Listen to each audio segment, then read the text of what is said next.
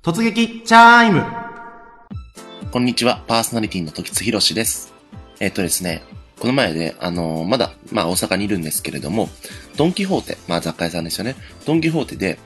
ホイッププレミアムっていう、まあ青い、えっ、とですね、まあ化粧落としですかね、洗顔フォームが、えー売ってまして、で、まああの、ブルーの、えーラベルに、まあ白い文字で、白抜きの文字で、えーホイッププレミアムって書いてるんですね。で、それがバーって並んでまして、で、すごい人気なんですよ。で、みんながこぞって買ってるんですよ。なんですけど、これ実は、あの、聞くとですね、パーフェクトホイップっていう、まあそれも全く青いラベルに、えー白抜きの文字で、えーパーフェクトホイップっていう資生堂が出してるすごい有名な、えー洗顔フォームがあるんですよ。それの、もう、見た目がめっちゃくちゃ似てるんですよ。でね、まあこれなんでね、こ、あの、じゃあ見た目がめちゃくちゃ似てる、その、半分パクリ的な商品。まあ、えっ、と、本物のね、えっ、と、資生堂の商品は、えー400円ぐらいするんですけれども、その、えーまあ、ちょっとね、パクリっぽい商品は、えー200いくらなんですよ。安いんですよ。で、平積みされてて、めっちゃもう、あの、日本の、えー洗顔フォームみたいなこと書いてるんですよ。要はこれ、あの、中国人相手に、その、多分、売ってるんですよ。で、多分、日本人の中でも、その、まあ、どっちでも同じだよって言って買う人はいると思うんですけれど、おそらく中国の人は、ちょっと騙されて買ってると思うんですよ。ね。あの、あ、これってなんか有名なやつじゃないみたいな。この青いやつの白抜きの文字のこの洗顔フォームって、あ、有名なやつだ。多分、あの、これ買おうっつって買ってってると思うんですよ。だからね、このインバウンド消費っていうんですかね。まあ、その中国の人が日本でね、あの、日本の有名な商品買ってくっていうのはあるんですけれども、見た目すごい似てる商品を、あの、ね、だ捕まされてるような 可能性はありますよね。なんかあの、中国にね、まあ上海とか深センにもありますけど、ミソノっていう、あの、瞑想、えー百貨店で、あと100円ショップみたいな、ありますよね。あの、ユニクロっぽいなんか自体の、えー日本のいろんな商品が売ってますみたいな、なんか無印っぽい感じですよね。あの、ミソノとかでも、絶対にこれ日本のもんじゃねえよっていうのでも、あ日本語のなんか文字が書いてあったり、日本のなんか、えっ、と、有名な商品のパクリっぽい、えーロゴで、えーなんか商品売ってあったりするんで、まあ、あのそうやってね、中国の人が、あ、これ日本の有名なやつだって騙されて買うっていうのが、あーこれからもちょっとね、あの、悪どい形でね、あの、日本で展開されていくんじゃないかなって思いましたね。その、パーフェクトホイップとホイッププレミアムは相当似てますからね、文字が。はい、あのえそうやってちょっとね、あの、騙すっていうのも、まあまあ、日本もね、まあ中国もね、あの、結構、あの、偽物作ってお前らひどいって言って、まあ中国をね、叩いたりする人もいますけど、あまあ日本もね、あの、ちょっと近いようなこと最近やってるなっていうね、えーまあ経済状況がそれだけ厳しいんでしょうか。まあそれとも、えー他のいろいろあるんでしょうかね。まあわかんないですけど、はい、ということで、えーこの番組は私パーソナリティ自らが様々なイベントやスポットに突撃し、そしてその内容をレポートするという内容になっております。それでは参ります。前回のチャイムえー私がですね、えー前回行ってきた場所は、また大阪なんですけれども、えっ、とですね、今週でですね、えーようやく、えー日本編ちょっと長かった3週ぐらい続きましたね。えー日本大阪編最後なんですけれども、先週の日曜日、えー僕が行ってきたのはですね、リアル脱出ゲームというですね、えーイベントなんですね。はい。で、リアル脱出ゲームで。で、まあ夜はですね、あの、裏ナンバーに行ったんですけれども、まあちょっととりあえず先にですね、えっ、と、リアル脱出ゲームについてお話したいと思います。えっ、とですね、これはですね、えーまあ、大阪の震災橋にある、えースクラップってとこかな？会社がやってる、あのーまあ、イベントなんですけれども、まあ、どんなイベントかっていうと、まあ、見知らぬ、えー人たち、えー6人1チームになって、ある密室から脱出するっていうのを目指す。まあ、大まかに言ったらそういうゲームなんですね。で例えば、えー自分の、えーなんでしょう、なんか、あの、周りにですね、部屋の周りにいろいろヒントが隠されてあったり、えーあるいはなんか、えっと、いろんな、えっと、問題が書いてあるシートがあったり、えーそういうのを解いていって、まあなんかですね、謎の、例えば謎のなんか鍵みたいな、がかかった、えー小箱だったり、あるいは、えー謎の封筒だったり、えーあるいは謎の南京錠だったり、まあいろいろと、えー謎にですね、満ちたですね、小道具が、えーあるので、まあそういうのを使いつつ、えーで、まあ問題読みつつ、で、いろいろみんなで討論しつつ、えー体も動かし、で、脱出成功したら終わりという、まあそういうイベントなんですね。まああの、クイズ解きつつ、まあ頭の回転柔らかくしようぜみたいな、えーまあそんな感じのイベントなんですけれども、これですね、えっ、と、まあ日本では、まあ、何年かですね、まあ5、6年ぐらい前から結構、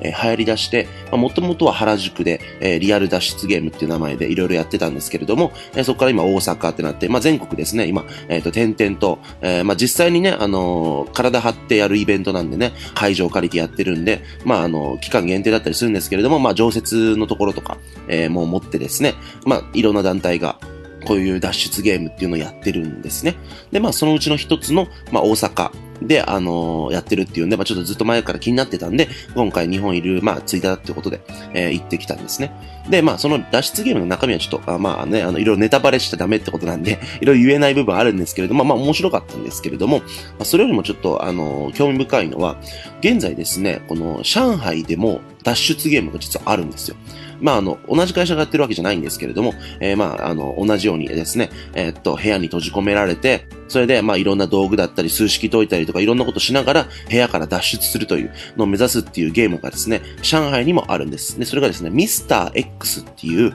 えー名前で、えーっと、常設し、えー展示場があるんですね。で、まあ、今度ですね、あの、上海、まあ、帰るのが、まあ、8月の中旬以降になっちゃうんですけれども、今度帰ったらですね、このミスター X ぜひ行ってこようと思うんですけれどもね、えー、とつきちゃんもやってこようと思うんですけれども、このですね、中国はですね、現在ですね、こういうイベントがすごい人気なんですよ。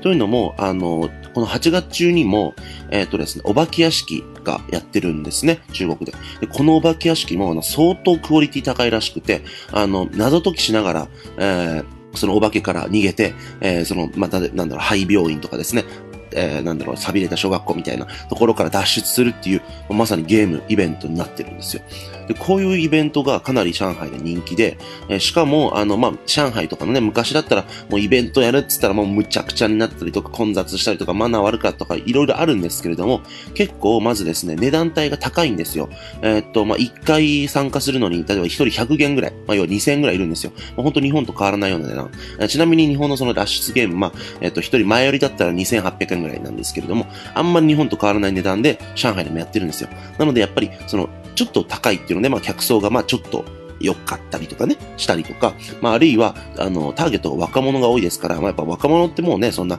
昔の中国みたいにはうるさがってないとかしないですから、あの、ものすごい普通ですから、あの、だったりするからで、なんでしょうかね、あの、イベント自体も結構しっかりしてて、で、あの、すごい居心地いいというか、あの、なんていうか結構過ごしやすい感じに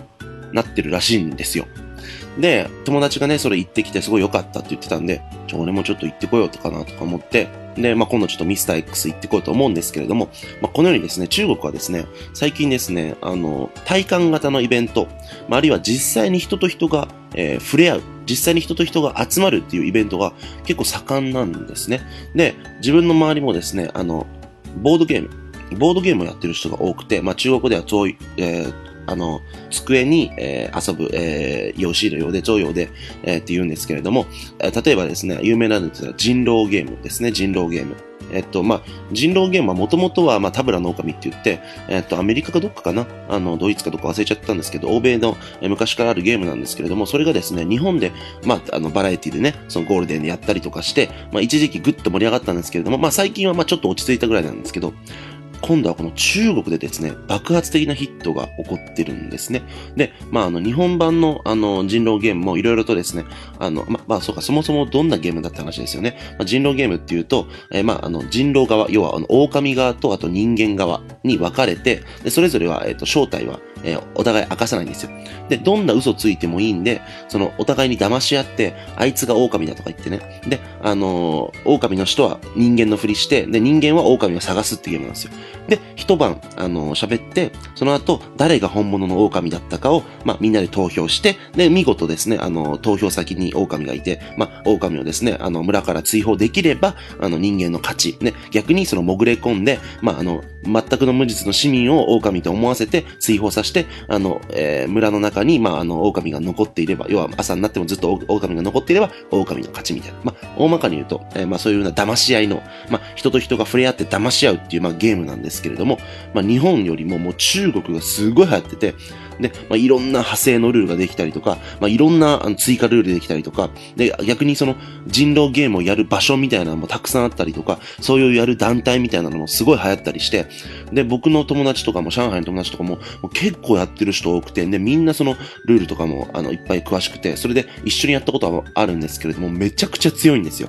で、もう、すっごい流行ってて、すごい進化してるなと思って、で、あともう他にもですね、その三国殺っていう、まあ、カードゲームがあるんですね。あの、三国志の三国に殺すって感じで、三国殺っていうカードゲームがあるんですけれども、これはもう完全に中国オリジナルの、えーっと、カードゲームなんですけれども、これもですね、すっごい面白いんですよ。ま、日本語版が出てないんで、ちょっとあの、日本語に翻訳しての、えっと、ゲームプレイになったんですけれども、よくできてますし、で、まあ、その三国志のキャラがもう何百体っていて、で、それぞれがいろんな能力持ってて、それを戦わし合うみたいな。これもね、まあ、人と人が、まあ、これも実はですね、正体陰徳系、つまり、あの、自分は、えー王様の仲間ですよって言ってる人もいれば、王様を裏切るっていうものもいれば、それぞれあの役割が与えられてて、役割隠しつつ戦うっていう、まあ、だから人狼ゲームっぽいそのカードゲームになってるんですよ。でまあ、それぐらいですね、その中国の、まあ、なんでしょう、まあ、その三国殺も、まあ、ネットとかでもできますけど、やっぱり、その人と人が対面して、した方が面白いじゃないですか。こういうふうに、上海で、まあ、特に上海だと思うんですけれども、えっと、人と人が実際に集まってなんかやろうっていうブ、ムーブメントがですね、実際起きてるんですよね。で、あの、まあ、日本もですね、まあ、ちょっと日本の話にちょっとようやく戻るんですけれども、この脱出ゲームみたいに、そういう体感型のイベントだったり、その体感型のその、まあ、集まる機会だったり、まあ、それこそコミケ、あの、コミカップも、まあ、その、そうですよね。あの、みんなでその、一堂に、まあ、ある場所に集まり、あの、好きなもの、あの、同じものが好きっていう人同士で集まり、ワイワイするっていう、まあ、イベントがあったり、まあ、ネット時代じゃないですか。で、まあ、あの、オンライン上でも会議できたりとかですね、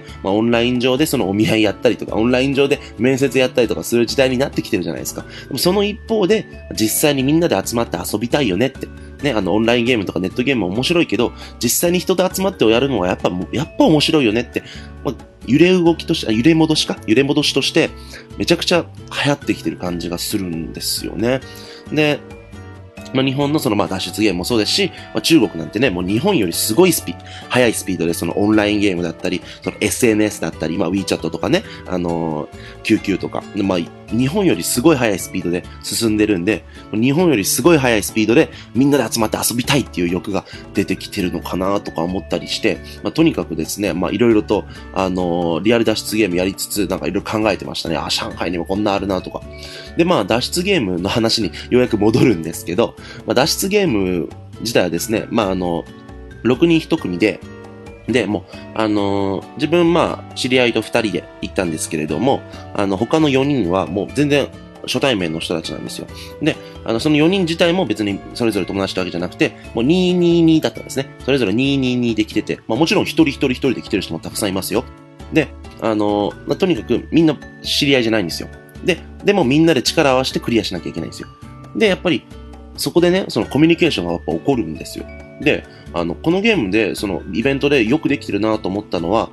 例えばですね、あの、友達2人だったら、あのその6人の1チームに入るんですけど、友達4人とかで来るとするじゃないですか。4人で。4人で来た時は22に分けさせられたりとかするんですよ。これ配慮なんですよ。なんでかっていうと、あの、6人チームでやるんで、4人知り合いだと残り2人になるじゃないですか。ってことは4-2で、なんかその、要は2人側の人が仲間にちょっと入れない感じになっちゃうっていうことなんですよ。ね。えー、つまり、もっとなんかひどい例で言うと、5人で、あの、遊びに来たとして、あの、6人チームのうち5人が知り合いで1人だけ、えー、っと、初めましての人いると、その1人どう考えたって肩身が狭くてつまんないじゃないですか。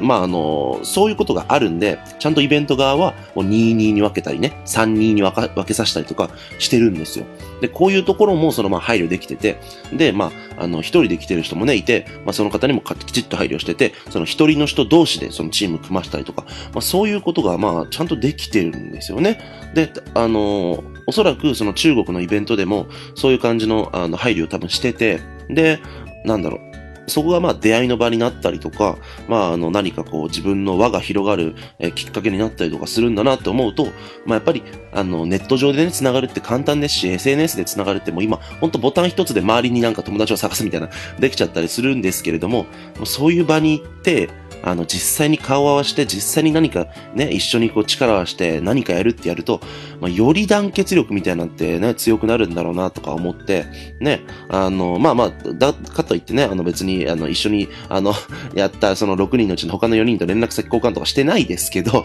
まあ、あの、そこまでは仲良くなってないですけど、まあでもまあね、きっかけとして仲良くなることもあるんだろうなと思いますし、あとね、その、えー、僕の周りのチームに、その、はじめましてって感じなんですけれども、ネット上で、そのみんなで集まりましたっていうのもいて、まあ、要は、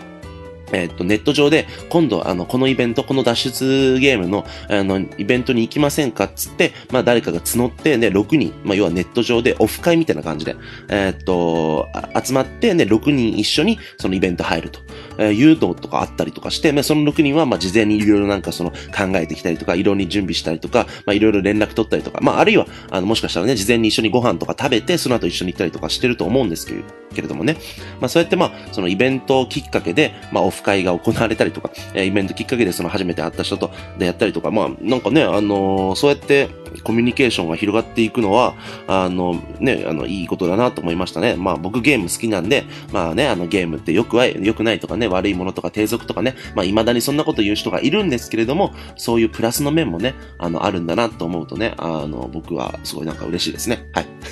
どんな話だえーっとですね、あと、まあ、えーそれが昼なんですけれども、夜ですよね、夜。そう。夜はですね、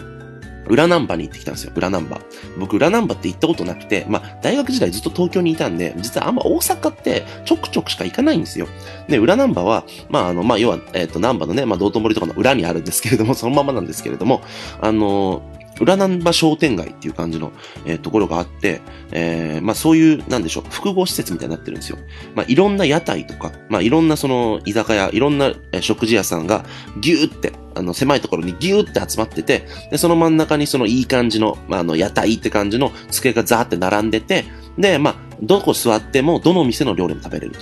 えー要は寿司屋さん、イタリアン、焼き鳥とかいろいろあるんですけれども、まあそれラーメン屋さんとかあるんですけれども、まあラーメン屋さんに座ってて、向こうの店の焼き鳥持ってきてとかね、あの向こうの店のその寿司のあれ、マグロとか持ってきてってできるっていう。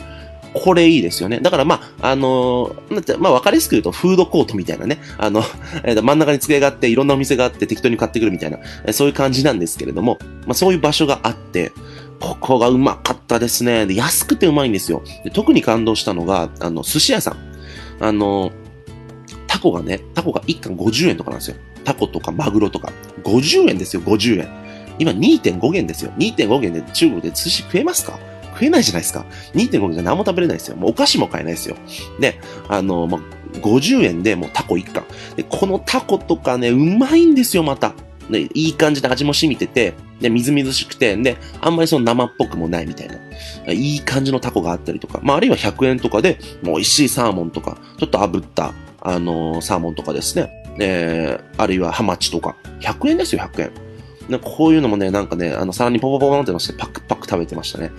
で、で、まあお酒飲んで、で、向こうの店にちょっと焼き鳥食べたいなっつって、で、焼き鳥持ってきてっつって、で、締めはラーメンだみたいな。これはもうやっぱうまいですよね。で、まあ、あの、食い終わって、で、まあ11時ぐらいになって、あの、それぐらい帰ったんですけれども、うん、なんかね、やっぱね、あのーまあ、これでね、あの、しばらくまた日本離れるんだって思うと、ちょっと悲しかったですね。なんかね、あの、すごいね、僕ずっとね、やっぱ大阪いたんで、18年は大阪いたんで、で、まあ大阪、なんかいよいよ、いよいよしばらく離れるぞみたいな気持ちになっちゃって、ちょっとね、あのーなんかあの悲しくなっちゃいましたけど、まあね、あんまりね、日本長くいるとね、次はね、あのー上海戻れなくなってきちゃうんでね、もうやっぱ日本がいいとか言ってね、もう日本から出たくないとかなっちゃいそうなんで、まあそろそろ帰れって、まあ思うんですけれどもね、はい、あの、これから、あのまあ中国帰って、えっ、と、一生懸命頑張りたいと思います。はい。次回のチャイムということで、えー日本編、まあ長かったですね。3週にわたる日本編。まあ、ある意味ですね、あのー更新は2ヶ月ぐらい止まってた、1ヶ月以上か、止まってたりとかしたんで、もうかなり長いスパン、もう2ヶ月ぐらい、えーっと、続いたこの日本編なんですけれども、ようやく終わりですね。はい。えーっとですね、来週からはですね、えー中国にまた戻って、えーそれでまあ、今月末からはですね、えーっと、上海の、もういつもの突撃チャイムに戻れるんじゃないかと思います。はい。ということで、次回行く場所は深センです。はい。で、また深センなんですけれども、まあ、深センのどこ行くかっていうのはちょっとまだ決めれてません。すいません。えーっと、まあ、来週まではまあそんな感じになっちゃいますね。で再、さ、再来週、再々来週ぐらいからは、あの、まあ、上海のことについていきたいと思います。まあ、このね、あの、せっかくなんでミスター X、上海版リアル脱出ゲームに、えーっと、挑戦してみたいなっていうのもあるんですけれども、まあ、その他にもですね、ちょっと上海でね、いろいろ行ってみたいイベントが出てきてるんで、えーっと、この8月中、この夏の間にですね、何かしら、えー上海で突撃して、そして、いつも通り元気に、えーレポートしていきたいと思いますので、よろしくお願いいたしますと。ということで、えーお相手は時津博でした。